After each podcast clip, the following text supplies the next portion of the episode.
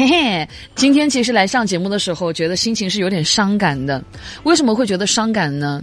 在昨天的昨天晚上的时候，感受会特别明显。今天晚上看到那个李佳琦的那个，最后他算出来他的那个销售额，感伤的那个情绪就更浓厚了。朋友们，你知道今年李佳琦他卖了多少钱吗？朋友们，百亿哟！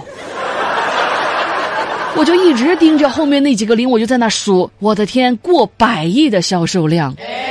好伤感啊！原来这个世界有我没我真的没啥区别哦。我昨天晚上我其实没怎么下手买什么东西，结果好家伙，我没参与，照旧卖了个百亿，随随便便。所以真的感觉很伤感的，嗯，这个伤感是因为再过两个月，二零二一年就是呃二零二零年就是两年前而感觉到伤感吗？也不是，呃，昨天双十一预售的日子让我。感伤非常的重。听说这一次双十一提前是为了照顾东北人，毕竟东北人他们只有春秋冬这三个季节。但我还是越来越玩不明白了。我的天哪！户来告诉我，为什么买个东西咱要付那么多次的款？好家伙，咱依稀都记得以前双十一它就一个光棍节吧？那个时候我我只觉得自个儿丑。现在好了，光棍节变成购物节了。我现在觉得自个儿又穷又丑。还有听众朋友在公众号给我留言扎我的心啊！这个叫黄达帅的听众朋友他说：“八月啊，离开湛江两年多了，我回来了。两年多不见，八月你结婚生娃了吗？”痛在我心啊！这句话轻飘飘的说出来，真的说实在的，很感谢这个听众朋友哈，他让我意识到我居然等了彭于晏等了那么多年。我也很感谢小马，正所谓嘛。以铜为镜，可以正衣冠；以史为镜，可以知兴替；以马为镜，就可以明穷丑了。还好哈，今天抑郁之下的我做下一个决定，我决定找人给我算算命啊，算算这个卦。然后那大师给我算了一卦，说我不出三个月必定会走一次大运啊。我当时心情特别好，我就连忙问他，我说：“哦，走运？走什么运？”他说：“春运。”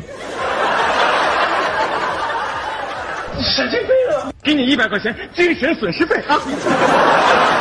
被这大师彻底整 emo 了，家人们啊，彻底抑郁了。此时的我，我只想远离这个喧嚣的都市，哪怕做一天的植物人都好，就是那种什么也不做，就那么静静躺着，钱包也能保住了。我的要求已经这么低了。露露今天跟我上班的时候跟我聊起来哈，好家伙，她昨天晚上就跟睡在那个李佳琦的直播间一样啊，杀疯了，买了个不停，买了一百多片面膜，还有自己一些东西，家里人的一些东西，买了我的朋友们大几千。然后露露当时哈来到办公室的直直的就瘫坐在自己的工位上了，她跟我感慨，她说八月，我觉得这个月啊，咱们台不用给我发工资了，可以直接把这个钱转给李佳琦。确实哈，李佳琦的一句买它可以让咱吃好几个月的土呀。是，我是希望各位哈，慢慢的不要掉入这样的一个消费陷阱。我就已经成功的从这样的一个消费陷阱挣脱出来了。我现在购物欲啊没那么高涨啊，我也就买了个手表仅此而已了，别的都没买了，真的，我就买了个手表，主要就是因为买完手表就穷了。家人们，现在啊，就有一种感受，过日子啊。平淡朴素就很好了，就那种豪华奢侈的生活呀，那当然再好不过了。问题他不找我呀，我现在就是慢慢进入一种状态啊，努力的让自己啊清心寡欲啊。这个如何抑制自己的欲望呢？就是睡觉。只有睡觉呢，你就不会想吃东西了。只有睡觉了，你就不要老想着去剁手去买这买那了。我现在特别喜欢睡觉，可能是比较享受那种短暂的哈，在床上离开人世的感觉吧。我直接就跪了。是不是觉得我这种想法很奇怪？怎么会有人喜欢那种短暂离开人世的感觉？对我就爱。我现在还有一些奇奇怪怪的想法，各位你帮我一起来分析分析。我就想着今年咱们北京第一场雪一定很有意思啊，对不对？你想哦，为什么说它很有意思？一部分人呢穿着汉服去故宫，另一部分人呢穿着魔法袍要去那个环球影城。你看到时候的那个北京啊，朋友们，一半是北平，另一半呢就是霍格莫德村了，这场面仿佛就是在那横店呢。你说起这个北京环球影城啊，为什么聊哈？李佳琦真的是啥都卖啊，他北京环球影城的票他都卖，然后呢一秒没，朋友们，那是我在李佳琦直播间我唯一稍微感兴趣一点的，我还想着我还有公休假没休完嘛，是吧？十一二月找个空我就去跑去玩一玩了，朋友们，这手速这网速我真的压根儿我就搞不上人家，一秒就没了，我整个人都直接无语。就自打北京环球影城正式营业之后啊，我身边的朋友都瞬间分成三派了。去过环球影城的，这是一类啊；还有一类是因为买不到优速通，暂时还没有去影呃环球影城的，哎，以及就是像我这样的，我这样啥样的嘞？就是虽然我有假期也没休完，但是呢，在了解了门票以及优速通的价格之后啊，我就放弃了去的想法的这个人的，嗯。我跟露露还感慨，我说其实像我们这种低欲望的生活，应该也挺好的啦。人生并不是什么热闹都要凑的啦。李佳琦，反正这个票好不容易有这么大优惠，我们抢不到，注定你看这个老天爷都在告诉我们，不用凑这种热闹。然后露露翻了个大白眼的告诉我，他说拉倒吧你，有钱没欲望，那个才叫真真正正低欲望。像我们这种没钱又没欲望的，叫做面对现实。不得不说哈，有的时候露露讲话就是那么的切中恳切啊，直直指人心，是这样子的，各位，真正的勇士呢，我个人觉得哈，最起码咱要得敢于直面人生的惨淡吧。你看，就说咱自己，就我呀，说实在的，朋友们，我自打二十五岁之后哈，过了这个分水岭，我现在已经开始接受自个儿的身体机能逐渐开始下滑的表现了。我甚至最近我都感觉自个儿记忆力下降的特别厉害，工作上的很多事情啊，就是转头我就忘了。我还特特地地我找了个记事本，我就把每天特别重要的事情给它记下来。然而，朋友们，就在今天下午，我差不多都把我那办公室工位都给拆了，我愣是没找着我那记事本放哪儿了。我直接就跪了。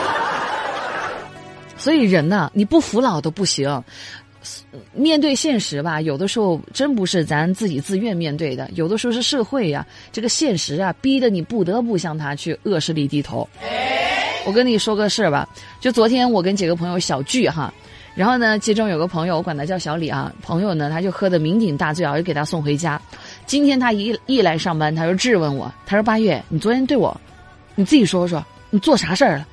为什么我今天早晨醒来，我发现我满嘴都是泥巴？”朋友们，这事儿我觉得我自个儿是很冤屈的哈。就是我这朋友他还好意思问我啊？昨天晚上的时候他跟我喝酒，他说他是喜羊羊要吃草，我朋友们我是拉都拉不住啊。给我消停点！我这么说给我那解释给那小李听了，小李还很不高兴，他跟我讲，他说拉不住，拉不住，你会你不会跟我说一句灰太狼来啦？我直接就跪了。我属实没想到，朋友们，就还能这么展开的。这是一个不爱向现实低头的人哈，那我只能说 respect，由衷的 respect 啊！我发现这个时代啊是真的在变呢。道歉的呢，就永远是一副哎呀，我都说对不起，对不起啦，你还想怎么样啊？就这么点小事情啊，你怎么这么点玻璃心啊？你怎么还不原谅我啊？真服了你啊！这样的一个拽样啊，还跟你道歉的时候就这么一副死样子杵在你面前，哎。反而我们这种被人家道歉的，我们反而是一副说：“哎呦，大哥大姐，我错了，我错了，我马上就原谅你啊！对不起，对不起，我不该生你气，我下次再也不敢生你气了啊！对不起，大哥大姐啊，对不起。”反而我们这种被道歉的是这么一副熊样子。给你一百块钱精神损失费啊！这日子真的是倒反天罡嘞。所以不得不说啊，有的时候咱觉得跟一个朋友两个人之间的交流啊，就是会觉得大家很顺畅，特别的开心。可能呢也不一定说说咱们就是一类人哈，那大家可能还是有点差，有点差别的。我我们不一定是一类人，但是为什么又聊得那么舒心跟开心呢？主要可能因为对方啊比咱聪明的太多了，他知道咱愿意听啥，不愿意听啥，他也知道怎么把一些不太好听的话。对吧？用一个更好的一个表达方式去给他说出来。那你跟这种人去交流你就觉得浑身上下就很舒坦是不是？那反之咱要是跟那种不聪明的人聊天是一种什么感受呢？这种体验我可太多了各位。我我有一个朋友他是在那种瑜伽班那种上瑜伽馆上班的哈。有一次我俩闲聊的时候我就问他我说你一般最喜欢哪种客人啊？是买私教的呢还是那种上大课的呀？然后这朋友他跟我说他说我啊我最喜欢就是像你这种办完卡就再也不来的。我直接就跪了。